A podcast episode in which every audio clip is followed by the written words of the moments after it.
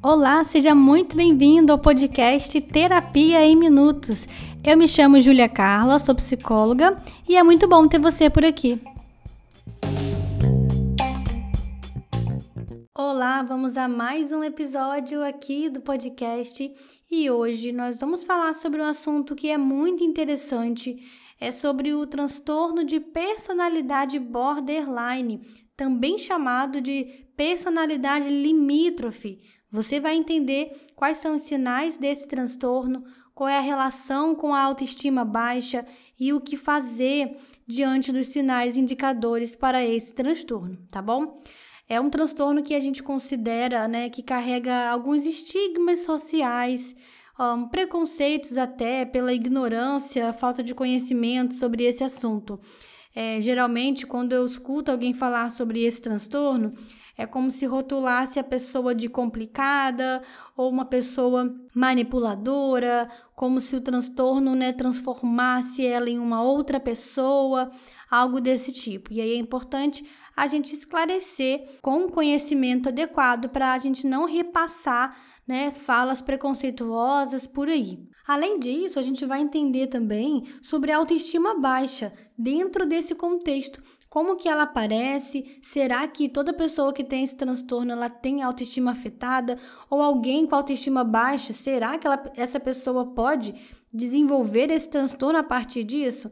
Então a gente vai esclarecer essas dúvidas aqui nesse episódio. Mas antes, eu preciso te fazer um convite muito importante. Você que deseja aprofundar o seu nível de autoconhecimento, desenvolver mais autoconfiança para realizar seus projetos pessoais, e até mesmo superar questões do passado e acolher a sua criança interior através de uma técnica conduzida por mim. Venha participar do workshop Descobrindo o Caminho da Autoestima. É um evento online e ao vivo no Google Meet comigo. É sábado agora, dia 21 de janeiro, das 9 da manhã até as quatro e meia da tarde. Você vai ver vários exercícios e técnicas vivenciais para aprender tudo na prática. Além disso, você vai receber o material em PDF, três exercícios exclusivos no grupo do WhatsApp e o valor dessa experiência é 87 reais à vista, ou você pode parcelar em até 10 vezes no cartão. Lembrando que as vagas elas são limitadas, então corre, faça sua inscrição e será um prazer te conhecer e poder caminhar contigo nessa. Você pode fazer a sua inscrição através do link que está na bio do meu Instagram. Então você vai entrar no, no Instagram através do arroba juliacarlapsi, lembrando que o meu Julia se escreve com LH, tá bom? Então é J-U-L-H-A. Você coloca lá, arroba juliacarlapsi, e você vai encontrar um link na bio que te leva direto para a página de inscrição. Prontinho, agora que você já recebeu esse convite muito especial, a gente vai entender um pouco sobre a causa do transtorno de personalidade borderline. E eu quero esclarecer que a causa desse transtorno ela não é definida através de um único fator. O que se vê é um conjunto de elementos que podem fazer parte dessa causa. Então, desde experiências traumáticas na infância, como negligências, violações, abusos, e também estuda-se o aspecto genético desse transtorno. Então, não dá para a gente rotular né, em saúde mental uma causa específica, tá, gente? É sempre multifatorial, até para os transtornos de personalidade. O diagnóstico ele é feito com base nos sintomas a partir da avaliação clínica, ou seja, não existem exames para diagnosticar o transtorno de personalidade. Os sintomas incluem instabilidade emocional, essa é uma marca muito significativa desse transtorno, sensação de inutilidade, insegurança, impulsividade, as relações sociais da pessoa com transtorno de personalidade borderline ficam muito afetadas. A área de relacionamento é uma das principais áreas afetadas. Há um cenário, sim, muito provável de autoestima baixa, sensação de vazio ou até mesmo a sensação de vazio crônico, medo extremo da rejeição, medo do abandono. E quando a pessoa vê, ela se depara com a ausência de recursos emocionais para lidar com as suas emoções. E aí você, depois de ouvir isso tudo, você pode estar se perguntando: "Mas Júlia, qualquer pessoa pode sentir tudo isso. Então, significa que eu sou borderline? Tudo que você falou eu sinto. Significa isso? Bom, eu preciso te falar. Não. Não ouça esse episódio e finalize, né, concluindo que você tem o transtorno, tá? Para um diagnóstico é preciso uma avaliação clínica que é, considera ali a intensidade e os prejuízos dos sintomas no seu cotidiano. Nesse transtorno existe uma forma muito intensa de sentir as emoções. Além disso, ocorre também oscilações bruscas de humor.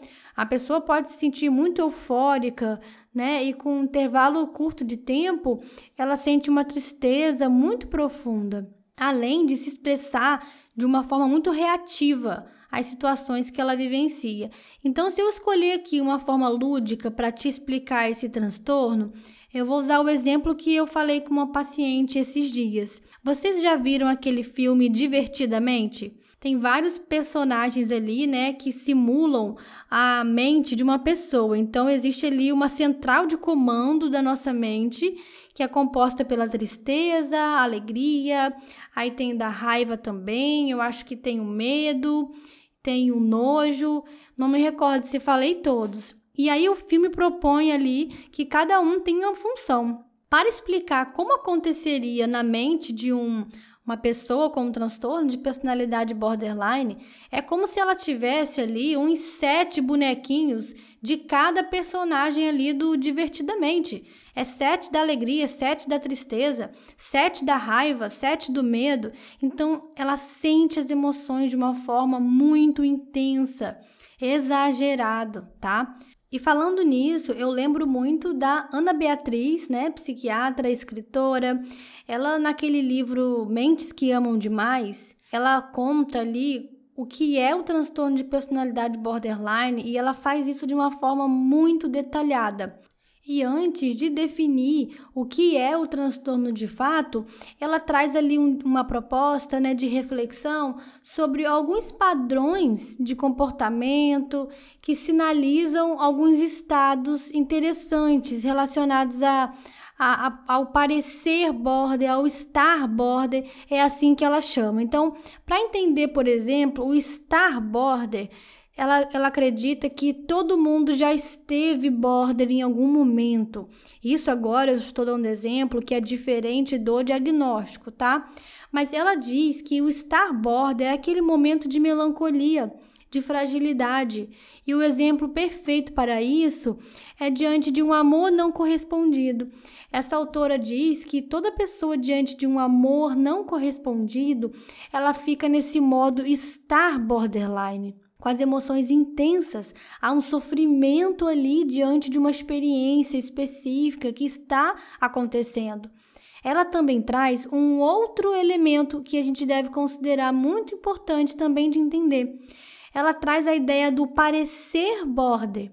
São traços de personalidade de alguém que se assemelham com o diagnóstico, mas é apenas um modo de ser na teoria dos, dos cinco grandes fatores, né, conhecido como Big Five, cinco grandes fatores da personalidade, explica um traço chamado neuroticismo. Se você quiser entender até mais sobre isso, no workshop Descobrindo o Caminho da Autoestima, tem, uma, tem um módulo de autoconhecimento que a gente vai falar sobre isso lá e você vai poder conhecer, receber um link para fazer o teste da sua personalidade também. Mas quem tem um nível alto de neuroticismo tende a potencializar o sofrimento, a dor, tem pouca tolerância à dor emocional ou frustração. E isso daqui é muito semelhante no transtorno de personalidade borderline. Então, é, alguém pode ter como traço da sua personalidade esse parecer border, mas ela não tem a mesma intensidade nem o mesmo comprometimento na vida que um borderline enquanto transtorno tem. Então, existe isso, por isso que você não deve confirmar o diagnóstico sem passar por um profissional, tá bom? Capacitado. A impulsividade do paciente com esse transtorno é algo que se destaca muito. As suas emoções falam muito mais alto e isso gera comportamentos, reações explosivas ou até mesmo implosivas. E eu vou te explicar essa diferença. As reações explosivas geralmente afetam os outros, as pessoas que convivem com, com ela, tá? Afeta os relacionamentos, fere as pessoas com palavra, ou até mesmo em algum momento de mais intensidade, pode acontecer de um roupante, uma reação mais agressiva fisicamente, tá? Além disso, ela tem nesse momento de explosão uma dificuldade muito grande de enxergar a empatia. Ela não consegue se colocar nessa posição de imaginar que o outro possa estar sofrendo com a sua reação, porque as suas emoções é como se cegassem essa pessoa, ela realmente naquele instante não consegue considerar o sentimento do outro. Não é porque ela é alguém perverso, mas naquele momento ela está extremamente limitada e impossibilitada de enxergar isso. O outro aspecto, né, é, são as reações implosivas. São aquelas pessoas que têm reações de intensidade emocional dirigida a si mesmo. A pessoa guarda dentro de si e as suas reações implosivas podem ferir e afetar a si mesmo. Eu já pude atender alguns casos assim, em que aparecia esse traço mais implosivo, em que a pessoa até praticava uma autolesão, ou como é comumente chamado, de automutilação, no ápice da dor emocional, a pessoa utiliza esse comportamento como um recurso, entre aspas, para lidar, para desviar da dor emocional. Isso é percebido sim como uma atitude implosiva. Ela fere a si mesmo. É uma prática pode ser considerada comum nas pessoas com transtorno de personalidade borderline sem tratamento nos ápices de suas crises emocionais, tá? Agora, algo que é importante a gente entender até para combater o preconceito, tá, gente? Uma pergunta que já me fizeram.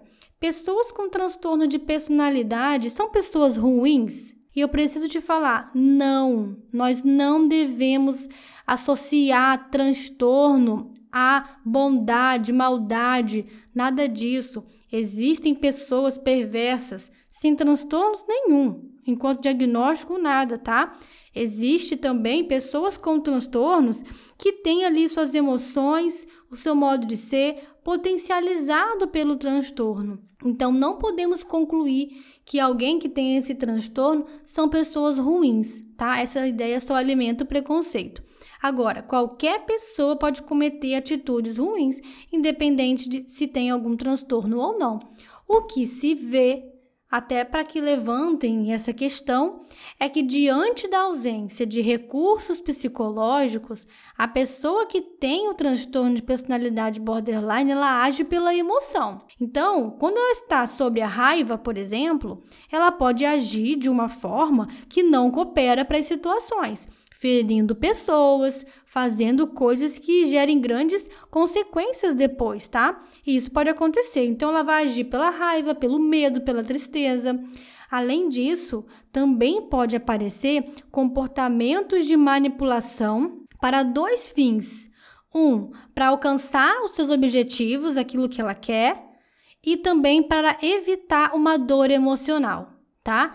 Então, quem tem esse transtorno pode também ali ter associado essa capacidade de manipular as relações. Geralmente, quando a gente convive com alguém com esse transtorno, você vai perceber ali uma sensação de pisar em ovos com aquela pessoa, porque ela realmente não apresenta recursos emocionais para lidar com aquilo que você fala para ela.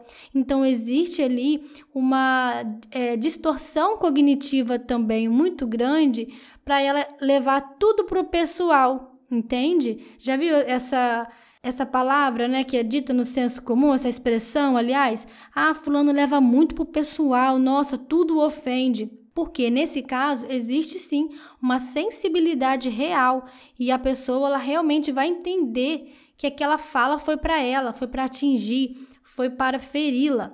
Até mesmo quando existe ali o medo da rejeição, o medo do abandono, as pessoas com transtorno de personalidade borderline, eles vão ter realmente um pavor dessa possibilidade. E isso pode gerar até comportamentos sabotadores de relacionamento. É quando aquela pessoa acha que o outro vai se afastar dela e aí o que, que ela faz? Se afasta primeiro. Ela se afasta primeiro por imaginar a possibilidade do outro rejeitá-la. Mas se ela se antecipar, é como se ela, entre aspas, bloqueasse essa possibilidade, entende? E com isso relações são prejudicadas, né? E a pessoa vive esse cenário caótico nos relacionamentos. E a conexão com a autoestima baixa? Então, a gente falou aqui que a autoestima baixa ela está associada a esse transtorno porque existe ali uma dificuldade de enxergar a si mesmo, valorizar as suas qualidades, se conhecer. Além do descontrole emocional, traz uma insegurança para essa pessoa. É como se ela não confiasse nela o suficiente, entende? Por causa de tantos episódios de descontrole emocional, é como se ela perdesse a confiança em si e isso vai fragilizando cada vez mais. E também, como existe ali o medo da rejeição, o medo do abandono, às vezes até experiências do passado que não foram superadas, tudo isso faz uma bola de neve e contribui para a autoestima dessa pessoa ficar cada vez mais baixa, tá? Então, existe uma relação direta desse transtorno com a autoestima baixa. Agora, é, alguém que tem uma autoestima baixa e não tem esse transtorno, a gente não pode colocar aqui que a sua autoestima baixa vai fazer você desenvolver esse transtorno, tá? Não existe essa possibilidade. Mas a gente sabe que para qualquer pessoa com transtorno ou não viver em autoestima baixa, isso traz um extremo sofrimento. É muito difícil você não gostar de si mesmo ou não enxergar as suas qualidades, ter pensamentos negativos sobre si mesmo. Diariamente eu acompanho pessoas assim e vejo o tamanho da dor. Foi isso até que me impulsionou a desenvolver esse método que vai ser aplicado lá no workshop para que as pessoas realmente se sintam seguras. Muita gente com seus projetos pessoais parados ou outras pessoas sem projeto pessoal porque não se conhece, nem sabe qual é o primeiro passo que precisa dar. E eu preciso te incentivar. O primeiro passo é você investir em você. Todo conhecimento que você investe em você, você não perde. Ninguém pode te roubar aquilo que você investiu em você. Então, se engaje na sua jornada de autoconhecimento para melhorar a sua experiência com quem você é, com a vida que você quer ter, independente se você possui um diagnóstico ou não, tá? Agora, falando do tratamento para o transtorno de personalidade borderline, no que que consiste? Principal tratamento é a psicoterapia. Em alguns casos também é necessário associar o medicamento para trazer mais controle emocional, né, equilibrar ali a pessoa nos estados de ansiedade, até mesmo se o caso se agravar e apresentar sintomas como ideação suicida, um quadro depressivo ali importante, também entra o medicamento nessa nessa direção. Mas o principal tratamento é a psicoterapia, que ensina esse paciente a ter o controle das emoções, o reconhecimento das emoções e ensina ele a buscar respostas emocionais mais assertivas para cada ocasião. Então, existe ali um nível de consciência que precisa ser desenvolvido. Quando você está reagindo na sua vida de forma automática, você deixa as emoções falarem e você depois só lida com as consequências daquilo. Agora, no processo de autoconhecimento psicoterapia, você vai aprender a acalmar as suas emoções, incluir um tempo antes da ação para você conseguir exercer esse autocontrole e não ser mais conduzida pelas emoções, até mesmo pela intensidade das emoções. Uma das coisas chaves da psicoterapia é ensinar o paciente a lidar com a própria condição do transtorno. Precisa acontecer essa psicoeducação. O paciente ele tem que entender o que ele tem. É preciso que ele entenda. Ele precisa pesquisar, pode ler sobre. Quanto mais aceitação e consciência sobre a condição que acometeu, é importante, é saudável que isso aconteça. Mas é importante também um outro detalhe. O paciente ele não deve se apoiar no diagnóstico. Ele também não deve usar o diagnóstico como uma muleta ou uma licença para agir do jeito que ele bem quer. Não é assim.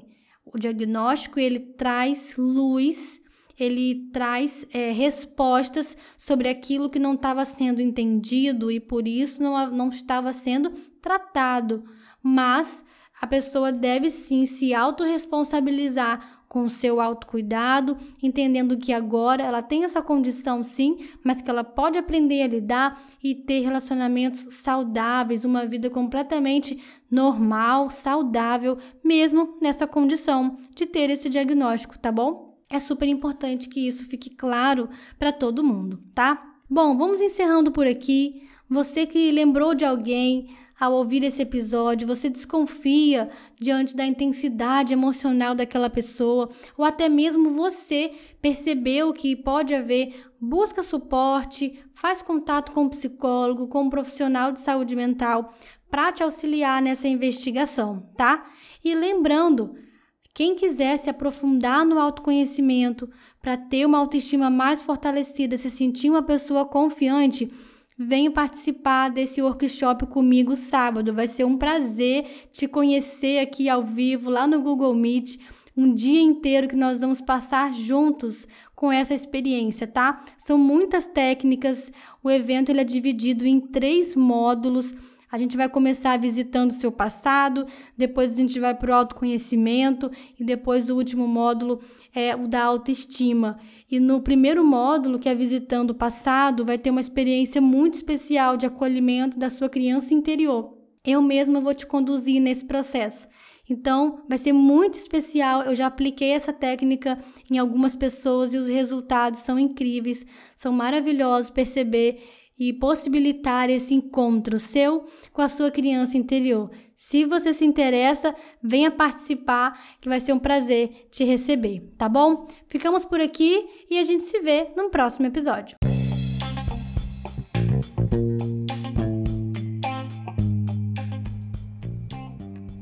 E esse foi mais um episódio aqui do podcast. Obrigada por me fazer companhia até aqui. Espero que esse conteúdo tenha sido terapêutico para você, porque minutos terapêuticos deixam a sua vida mais leve.